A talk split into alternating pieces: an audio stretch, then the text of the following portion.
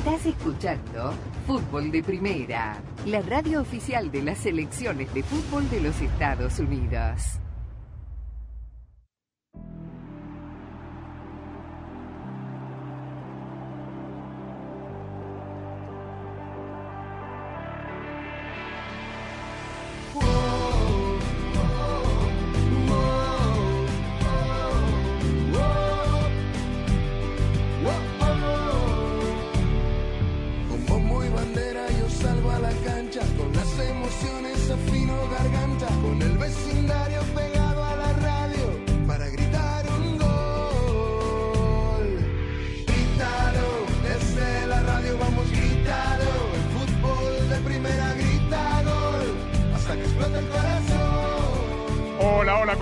Bienvenidos. Esto es Fútbol de Primera. Un placer saludarlo desde los estudios Ford, socio oficial de Fútbol de Primera, Andrés Cantor, junto a Sami Sadovnik, Rosa Beatriz Sánchez, Jaime Gallardo y Daniel Chapela. Aquí estamos para contarle todo lo que está pasando en el mundo del fútbol, en un día con mucha actividad de la Europa League, con algunos equipos que están acostumbrados a jugar la Champions, como el Liverpool, por ejemplo, que a consecuencia de su mala temporada anterior tienen que jugar este certamen, pero con equipos que tienen muchísimos jugadores latinoamericanos.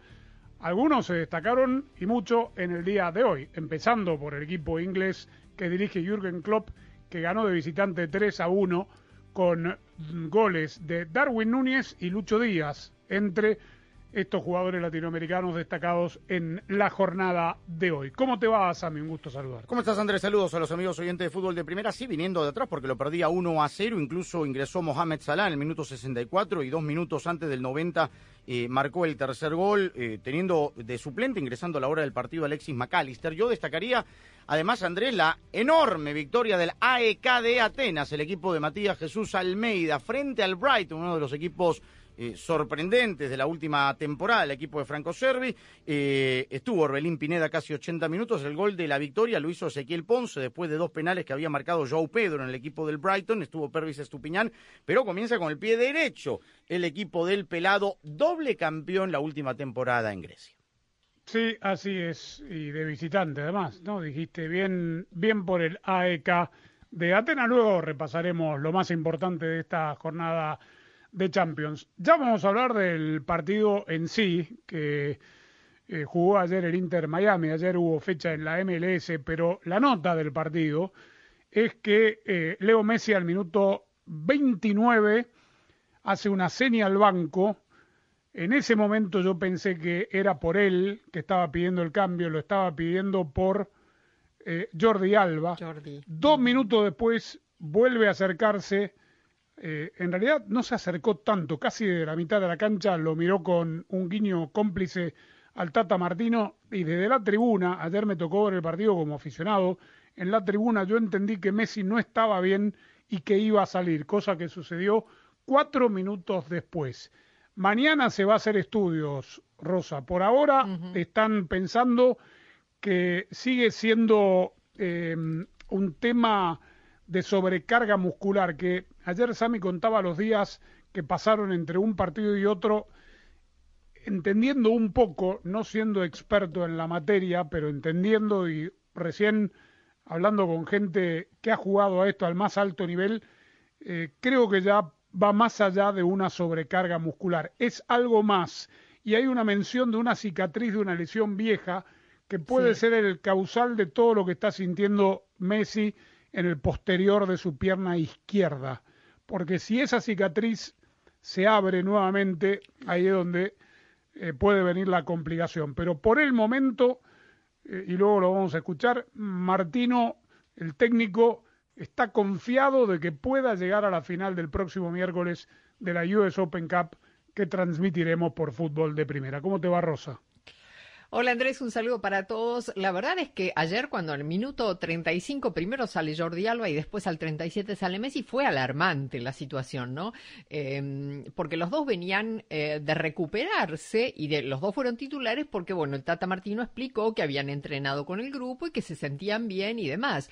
Eh, y después, bueno, una, además en un partido en, en el que el equipo rival también tuvo que cambiar a dos jugadores por lesión en los primeros minutos del primer tiempo, ¿no? Fue un partido muy loco, pero efectivamente fue alarmante eh, porque sacar a Messi al minuto 37 eh, nos quedaba claro de que Messi no estaba bien y pidió el cambio él, obviamente. Y después, de hecho, en el entretiempo, la colega que lo entrevistó al Tata Martino, como hacen siempre en los partidos del Inter de Miami, se lo vio desencajado al Tata, por muy contrariado, a pesar de que su equipo estaba ganando 1 a 0 en el entretiempo, pero muy contrariado por la situación. Y después, claro, explicó que luego de hablar con los jugadores, se sintió un poco más tranquilo porque los jugadores le explicaron que por ahí la cosa no no parecía ser tan grave como todos habíamos creído.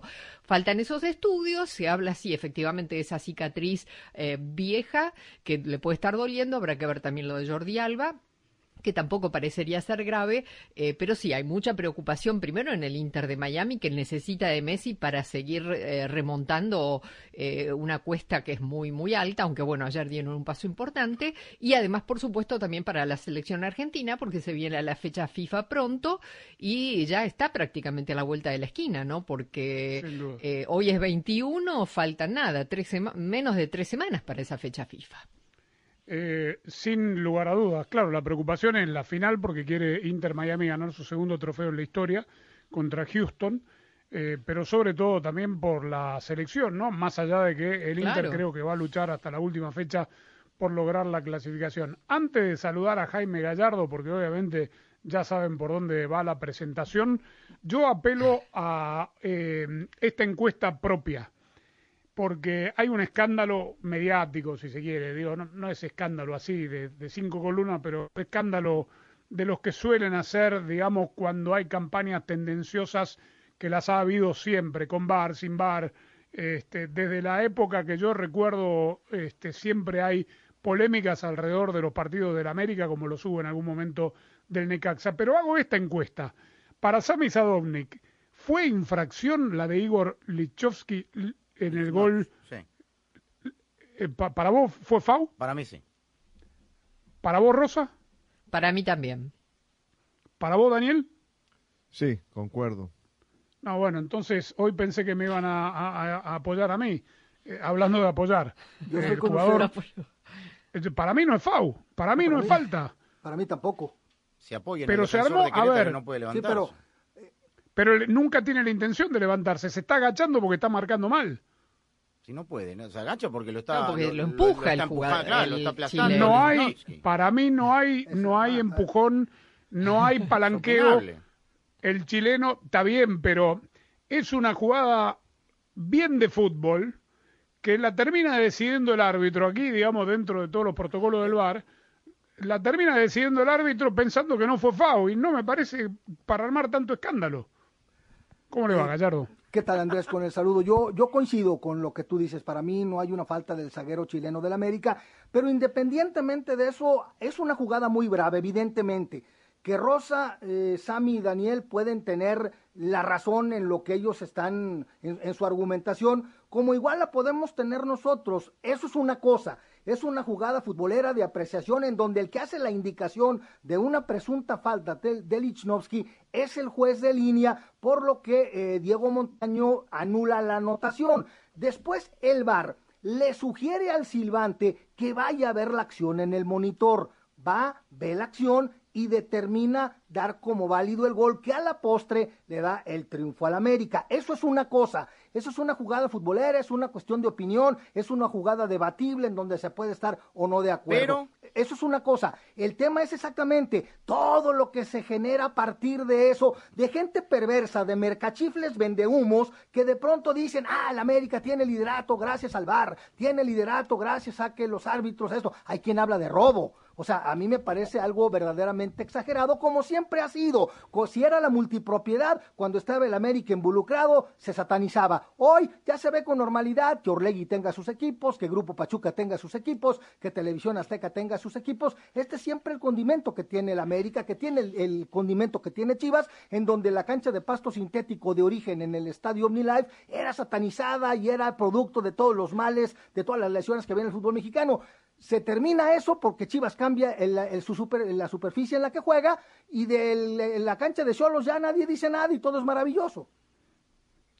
cómo vino hoy Gallardo. Uy, que no, viene vino con el- todo acelerado. vino- sí calienta. Se fue o la hemeroteca. Una, Se- me- una Calma, No, se- no, vino- calma. Viene de almorzar el libro gordo de Petete, el mercachifle vende humo. Ah, es la opinión pública que correctamente, a la que correctamente se refería Sammy el pasado lunes después de la conferencia de Fernando Hierro, en donde efectivamente se busca sangre, se busca amarillismo, se buscan likes, se buscan eh, opiniones eh, favorables, ¿no? Encender, encender las cosas, polarizar el tema, ensuciar lo que me parece es una jugada polémica en donde si lo anulan, igual pudiera haber quejas o igual pudiera haber estar bien Claro. si no fuera el América el involucrado. Es claro cierto, está. es cierto eso. Eh, sí. de todo lo que pensé que iban a decir, o de lo poco que pensé que iban a decir que no era falta, era Daniel Chapela. Este, no, porque me parece que, digamos, compartimos algunas Sí, apreciaciones sí, pero reglamentarias. En este caso me en- pareció que se apoyaba, Andrés, de verdad. Me dio ¿Sí? esa sensación, sí. Bueno, te- tampoco me parece para armar tanto ruido, No, Claro. no. porque no, han habido no. cosas peores, ¿no? Claro. Y en instancias eh, Lo de Monterrey más el sábado. importantes del, Sí. Eh, pero además en instancias más, más importantes del campeonato, no en un partido pendiente a mitad de semana, este, donde hay, digamos, sí, me dirá, está el superliderato en juego, todo lo que quiera, pero eh, cambia poco si empataba o ganaba el América, cambiará, digo, en la última fecha, para ver si de qué sirvieron esos dos puntos, pero no me parece para armar tanto lío, porque hoy de lo único que se está hablando en México es de eso, Daniel. Sí, sí, tal cual. Eh, Saludos para todos otra vez. Y lo- de, de lo que no se habla, por ejemplo, es de que vimos a un Lichnowsky más terrenal, que, que el- la, la reencarnación de Beckenbauer o de Pasarela Elías, Figueroa. ya no es tal. Elías Figueroa. La jugada del primer gol se lo llevan en el mano a mano en velocidad y queda retratado. Eh, es decir, ni, ni, ni tanto ni tampoco, ¿no? Eh, eh, lle- llegó bien, jugó un muy buen primer partido en el clásico. Ayer yo creo que está en su nivel habitual, el nivel que le hemos conocido en la, en la Liga Mexicana. Yo no creo que América haya ganado eh, por los árbitros. No me gustaron tampoco las declaraciones que dio Mauro Gerg al final del partido, porque me parece que eso incendia un poco más todo este asunto, como diciendo, eh, mm, no me quiero excusar, pero al final eh, América no necesita esto para ganar. Bueno, no te excuses entonces, no, no, utilices el argumento. Eh, no creo que haya sido el justificativo eso para explicar que Querétaro ayer no haya caído de local, ¿no? Seguro ya le abrieron Ni eso ni la reprogramación del partido, la reprogramación del partido, que, que también lo mencionó como, como parte de los usos del poder que hace un equipo como el América. pero la reprogramación del partido tuvo que ver supuestamente con el mal con estado, el de, la estado cancha, de la cancha, por eso. pero pero quién reprograma a partir de del mal estado de la cancha él lo que está diciendo entonces que no estaba en mal estado y que se pudo haber jugado en, en el día pactado Que fue una la respuesta es muy América. sencilla. Que, que su directiva compre un estadio porque la corregidora no le pertenece, le pertenece al gobierno de Querétaro y el gobierno de Querétaro dijo, a mí me van a generar un ingreso el tener un concierto que va a ser tres días antes, cuatro días antes del partido de la fecha 2 originalmente pactado entre Querétaro y América. Bueno, pues hay que los gallos blancos se las arreglen y no fue porque el menos culpable de eso fue el América, pero como siempre también, porque recordarás Andrés que en esa misma fecha fue cuando Chivas en un estadio, bast- en una cancha también bastante deteriorada, jugó contra San Luis. Entonces, ¿por qué el del América sí se lo posponen? ¿Por qué si le dan esa canonjía a las Águilas y por qué a Chivas lo hacen jugar? En fin, es el América.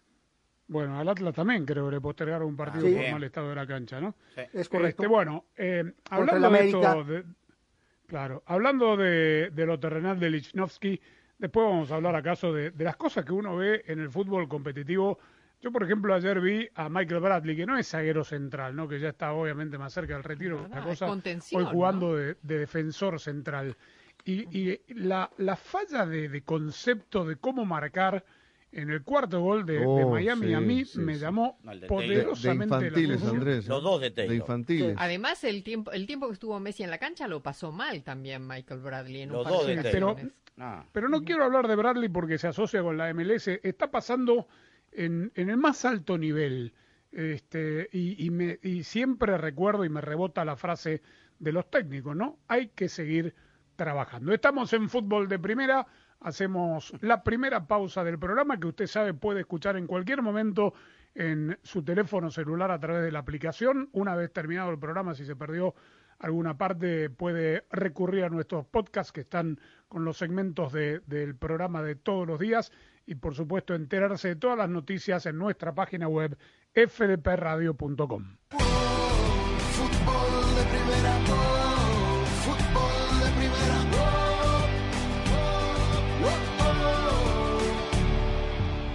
¿Tus limpiaparabrisas hacen ruido o manchan en lugar de limpiar? Cuando sea tiempo de reemplazar tus limpiaparabrisas, visita O'Reilly Auto Parts. Sus profesionales en autopartes te ayudarán a encontrar los limpiaparabrisas correctos para tu vehículo. Además, instalarán tus limpiaparabrisas gratis en la tienda. Mejora tu visibilidad al manejar con O'Reilly Auto Parts.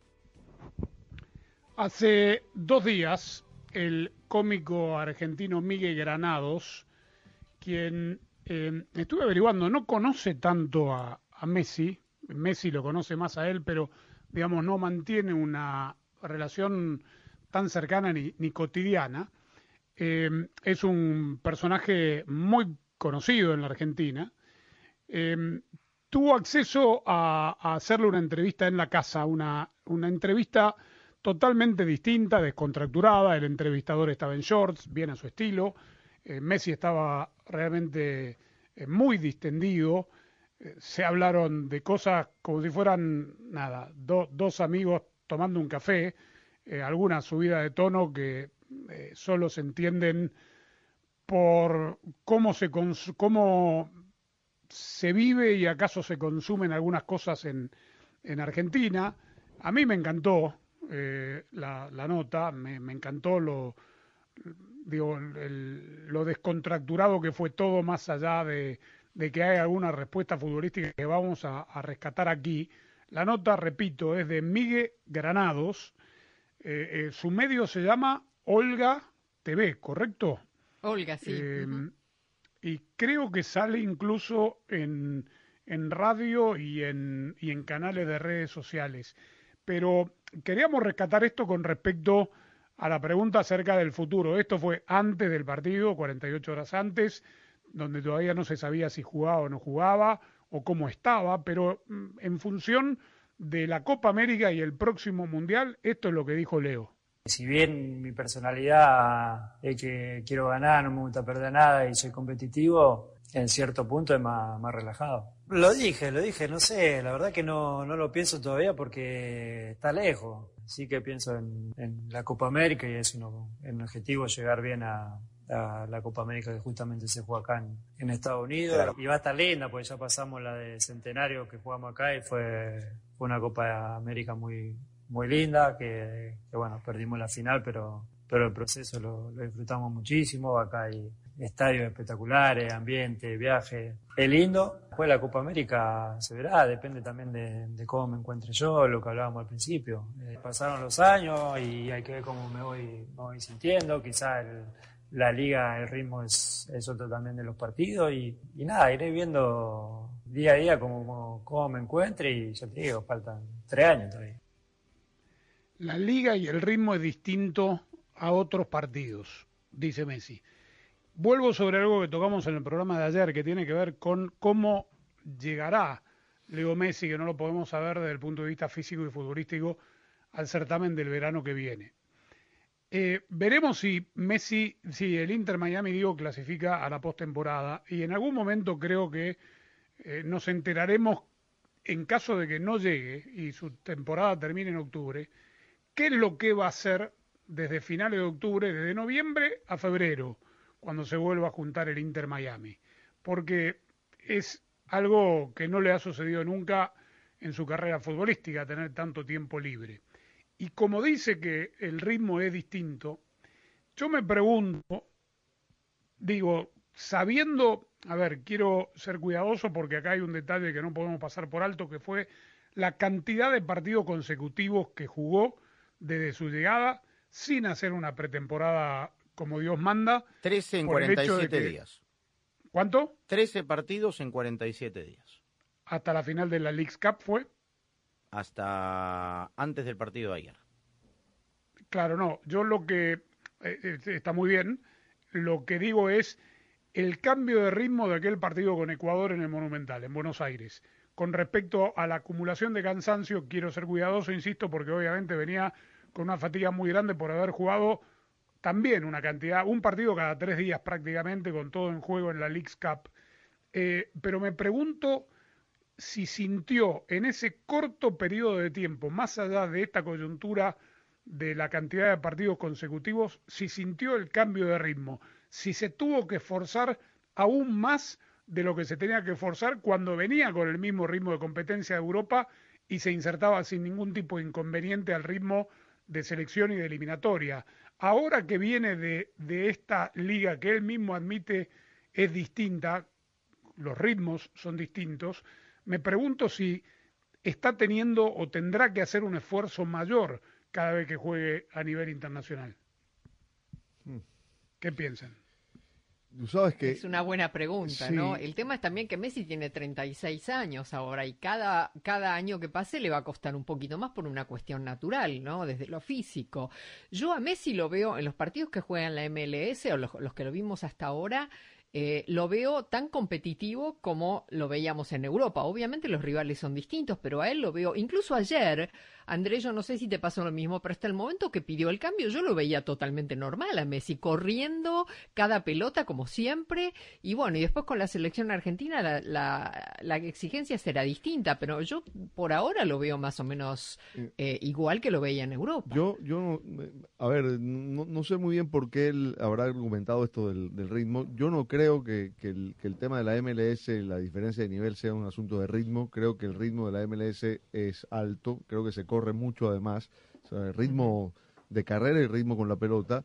Eh, yo creo que el asunto tiene más que ver eh, con, con, con, las marcas, con cómo se marca, con la amplitud de espacios, con la libertad que hay para moverse. Aquí. Aquí, en la MLS. Lo veo más así.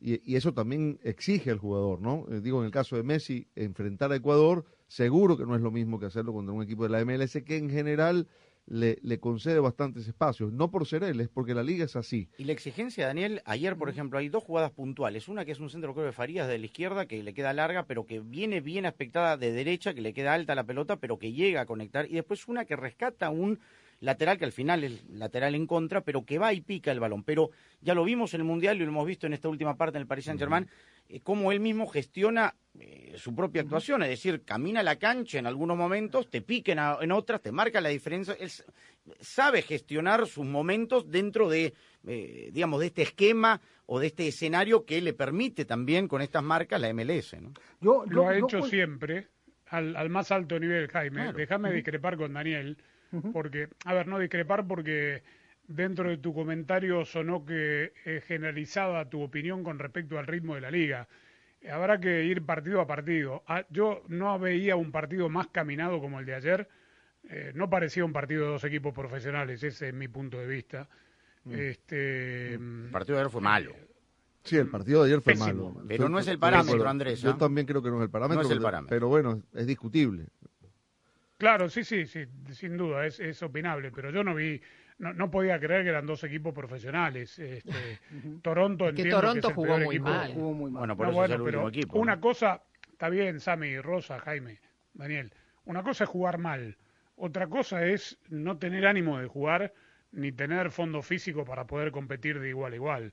Este, pero bueno, ibas a decir, Jaime, perdóname. Sí, eh, yo nada más quería comentar que yo comparto en buena parte lo que, lo que dijo Rosa. Es decir, a mí me parece que igual que, que, que ella, yo sigo viendo a un Messi competitivo. Y creo que hoy se decanta por la MLS que Messi sabía a dónde iba a llegar el ritmo, eh, la liga en la cual iba a jugar. Y yo creo que si Messi hubiera decidido de las opciones que tuvo en su momento, el haberse ido al Barcelona o el haberse ido al fútbol de Arabia Saudita, estoy cierto que Messi hubiera sido igualmente competitivo. La exigencia de Messi es un tipo que es, es incuestionable y que él siempre quiere jugar y siempre quiere ganar, en donde esté y contra quien sea. Ahora, el tema de que los años no pasan en balde, pues este es un factor para Messi para cualquier y para, para, cualquier deportista y es evidente que el trajín que muchas veces creo se origina por ser Messi, porque todo el mundo quiere ver a Messi y Messi quiere jugar y que lo vean todos, pero llega un momento en el que como tú lo señalaste,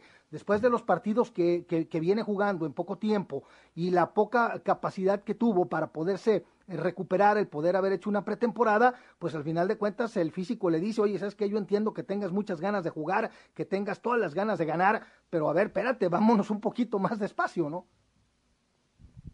Bueno, a pesar de que estas declaraciones ya tienen casi casi 24 horas, eh, quiero tratar de entender qué es lo que dijo exactamente Martino con respecto a la molestia que sintió Messi ayer, el técnico del Inter Miami no era el plan. Sí, probablemente que no completaran el partido. Ellos no estaban todavía listos para el partido con Atlanta.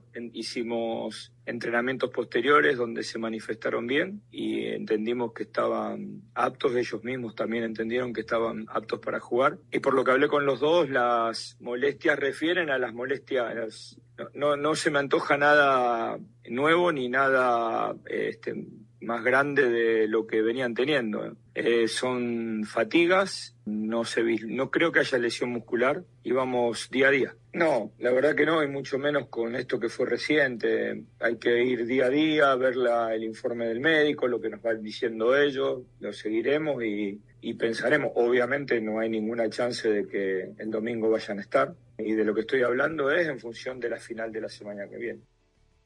Bueno, cuando dice se me antoja es porque, eh, y, después lo dice, eh, eh, va a depender de lo que nos vayan diciendo ellos.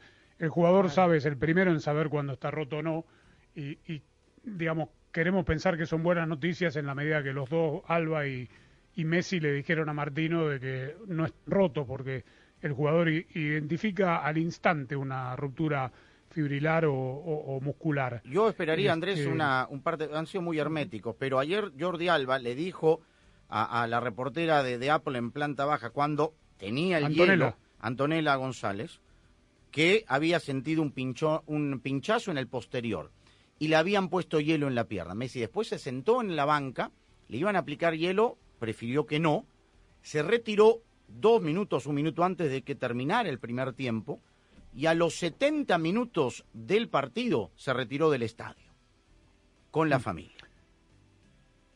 No se quedó al final del partido. No, señor, y eso lo sabemos de buena fuente y vimos el video de los colegas que te dice que estaban allí afuera. Se retiró al minuto 70, 75 con la familia del estadio, caliente, con un rictus de, molestia por, por, la situación, pero se retiró del estadio y no se quedó hasta el final. Muy bien. Bueno, esa es la situación de Leo Messi. Supuestamente, o bueno, hoy nos, hoy eh, un hecho, el equipo ya tenía acordado el día libre desde eh, ayer. Este, Trabajó nomás Diego Gómez Andrés que regresó tarde de Paraguay, no solamente por la lesión, sino porque tuvo un problema con su pasaporte.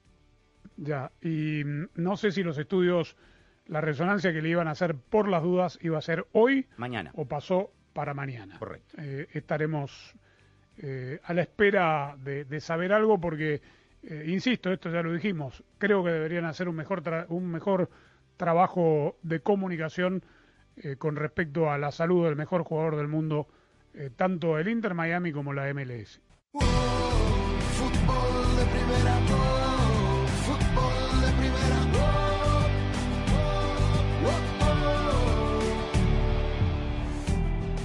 Volvemos sobre el tema de apertura, la polémica generada a partir del gol del chileno Lichnowsky. Dije bien, ¿no? Así es. Igor. Lich, Igor Lichnowsky. correcto. Minuto 83, 4, ¿no? 80. Partido 1 a 1, centro. Hay un jugador de Querétaro que para mí se agacha, marca mal. Eh, Livnovsky, que además es mucho más alto, salta a buscar la pelota. Apoyándose en la espalda. Y apoya las manos en los hombros al jugador. Mm, sí, eh. bueno, según ustedes, sí, señor. opinable. Eh, pero digamos, no lo palanquea ni le, para mí no le impide saltar. El jugador ya está agachado. las dos manos mm. encima del jugador de Querétaro. Y eso solamente lo sabe el la jugador. La voy a volver a ver, mire, voy a, Cuadro por cuadro. que no lo convenzan, que no lo convenzan. bueno, es, discutible. Y después hago la gran Bricio Carter. No, hágala la gran Diego Montaño. Primero lo anula y luego lo da por bueno cuando le habla el bar y le dice, mira, mejor no ver. bueno, eh, termina siendo gol válido y el del triunfo para el América en cancha visitante. Y esto es lo que dijo y lo que decía Daniel que no estaba de acuerdo con Gerk, el técnico de Gallo Blanco porque dijo esto. No hubo polémica en el segundo gol. Le preguntaron al técnico, de ellos no le hicieron preguntas. Lo vieron todos.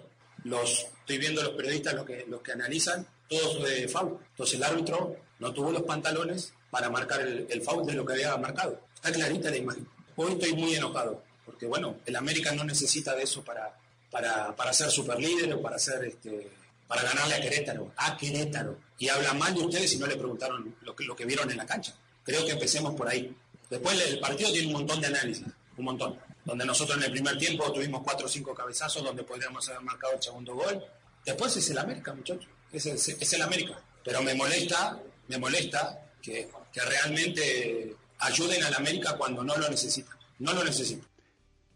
Bueno, la, la vieja cantaleta de siempre, y a mí me, me molestaría mucho, si soy fanático de Querétaro, que mi técnico haga la referencia que la América no necesita esta ayuda para ganarle a, Quer- a Querétaro, dijo dos veces como diciendo a- al Somos peor equipo del último, lo campeonato.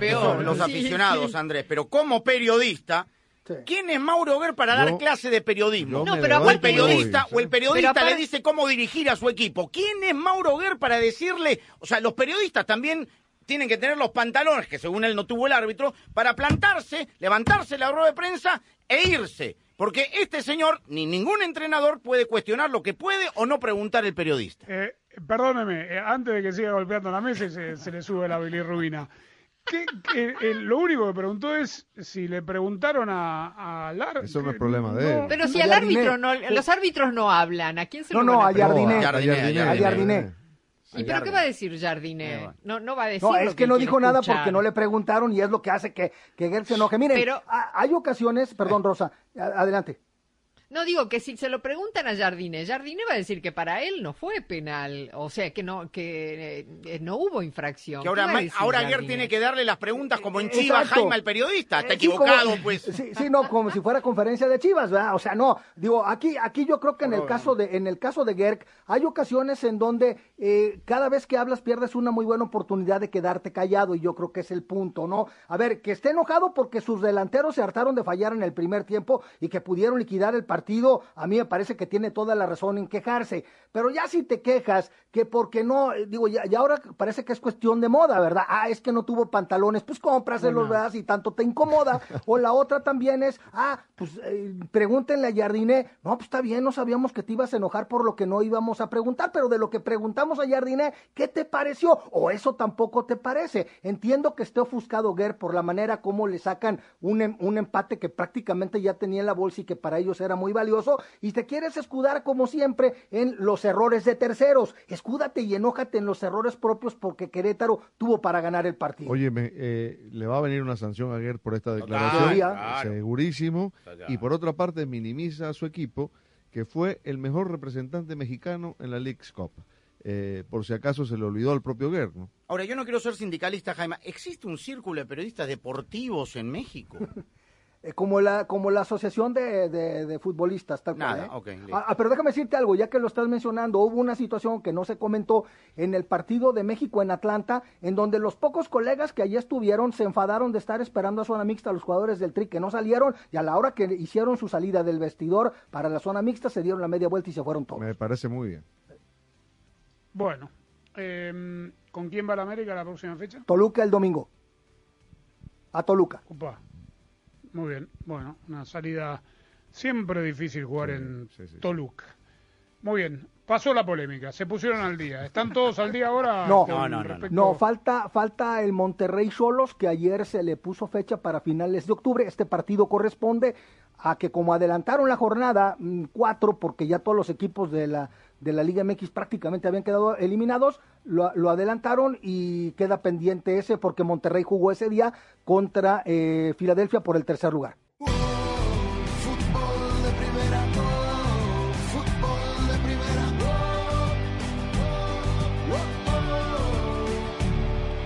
Bueno, hoy eh, sin Benzema, que está lesionado, el Al Ittihad eh, se puso de líder en la Liga de Arabia Saudita. Hay que empezar a seguirla también con tantos buenos jugadores. Sí, sí. Y sí, el avión, Vincenzo Montella, ¿se acuerdan del goleador del Aroma? Nuevo técnico de Turquía. El De cara. turco. Sí, señor. Sí. Sí, y hoy presentaron en Paraguay a Daniel Garnero, ¿eh? oficialmente. Sí, ayer llegaron a dar, sí, ¿no? La, la información que Garnero... Fue, fue al final, Al ya final, del sí. show, sí. Bueno, Sí, hoy, hoy lo presentaron en conferencia de prensa y bueno, Se le toca la más difícil, ¿no? Sí. Le preguntaron obviamente cómo iba a ser para jugarle a Argentina y tratar de sacarle algún punto. bueno, el segundo partido es con Bolivia, o sea que si no... Buena apuesta, me parece esta. Bueno, conoce el paño, Garnero, sí, claro. sí, sí, Conoce bien, es un buen claro. entrenador, Ocho ¿eh? años hace que Y le trabaja. ha ido bien. Sí, sí, sí, es buen entrenador. Sí. Muchas opciones tampoco habían, digamos, dentro de- del presupuesto que tiene el licenciado Oscar Harrison en la Asociación Paraguaya. Martino llegó a dirigir a la selección paraguaya con un camino muy parecido. ¿eh? Viniendo de ser bicampeón con Bicampeón libertad. con Libertad. Claro, Correcto. claro. Sí, sí. El equipo Gumarelo. ¿Qué más? Hoy ganó la Roma de Mourinho, perdió el Villarreal. eh, ya está dicho lo de Liverpool. Ganó el Sporting de Lisboa con gol del uruguayo Sebastián Coates. Perdió el Real Betis Balompié con Rangers en Escocia, con guardado de suplente. Y en la Conference League, lo más importante, derrota del Aston Villa, de Unai Emery, un gol del colombiano John Duran.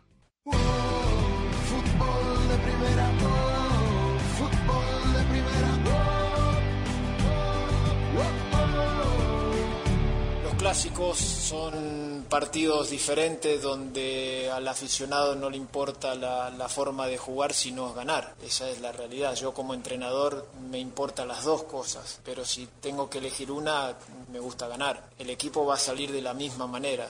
No, yo no voy a, a resignar nada con respecto de ir a buscar el partido, de ser protagonista. Después, cuando rueda la pelota, puede ser un partido totalmente diferente que uno lo ha diagramado o analizado, pero dejar de insistir de la forma que yo considere ir a ganar va a estar. Después cuando se desarrolle el juego, si tengo que tomar decisiones para poder cerrar un partido, lo voy a hacer y lo he hecho.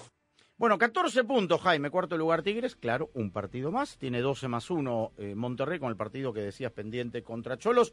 Lindo clásico el de este fin de semana, el clásico regio del cual se habla de... Llegó Canales antes de- en Sevilla y él estaban hablando del clásico regio a Canales. Sí, y va, va- Tigres que viene de perder, el partido va a ser en el Volcán, Tigres que viene de perder ante el Atlas y Monterrey que ganó con mucha polémica arbitral del Tribilín Santander, le ganó a León en su estadio. Muy bien, punto final para esta edición de fútbol de primera. Mañana ya nos metemos en uh, los partidos de las ligas, lo dejamos como es habitual con las redes sociales. Arroba Rosa Beatriz SW.